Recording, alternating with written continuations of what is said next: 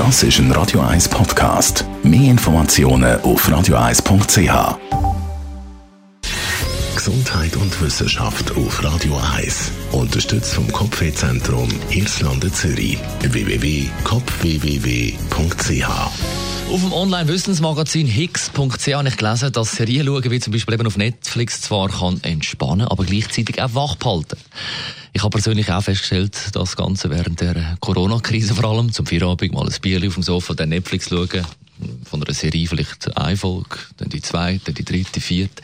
Eine Umfrage von Netflix hat ergeben, dass 61 Prozent der Kunden regelmäßig zwei bis sechs Episoden von einer Serie schauen. In der Schweiz lediglich der Konsum unter den Jugendlichen bekannt. 54 Prozent streamen dabei täglich oder mehrmals pro Woche. Davon häufig betroffen einsame und oder depressive Personen, die Trost suchen in Serien oder aus der Realität wollen flüchten oder können flüchten mit Serien schauen.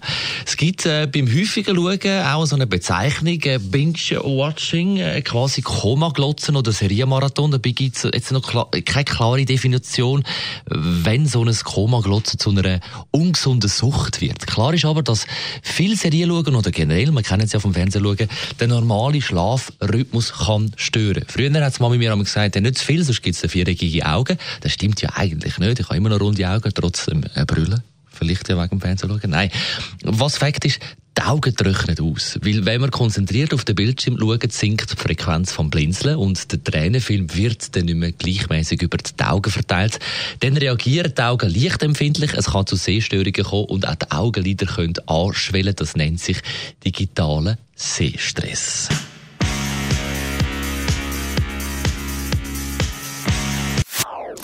Das ist ein Radio 1 Podcast. Mehr Informationen auf radio1.ch.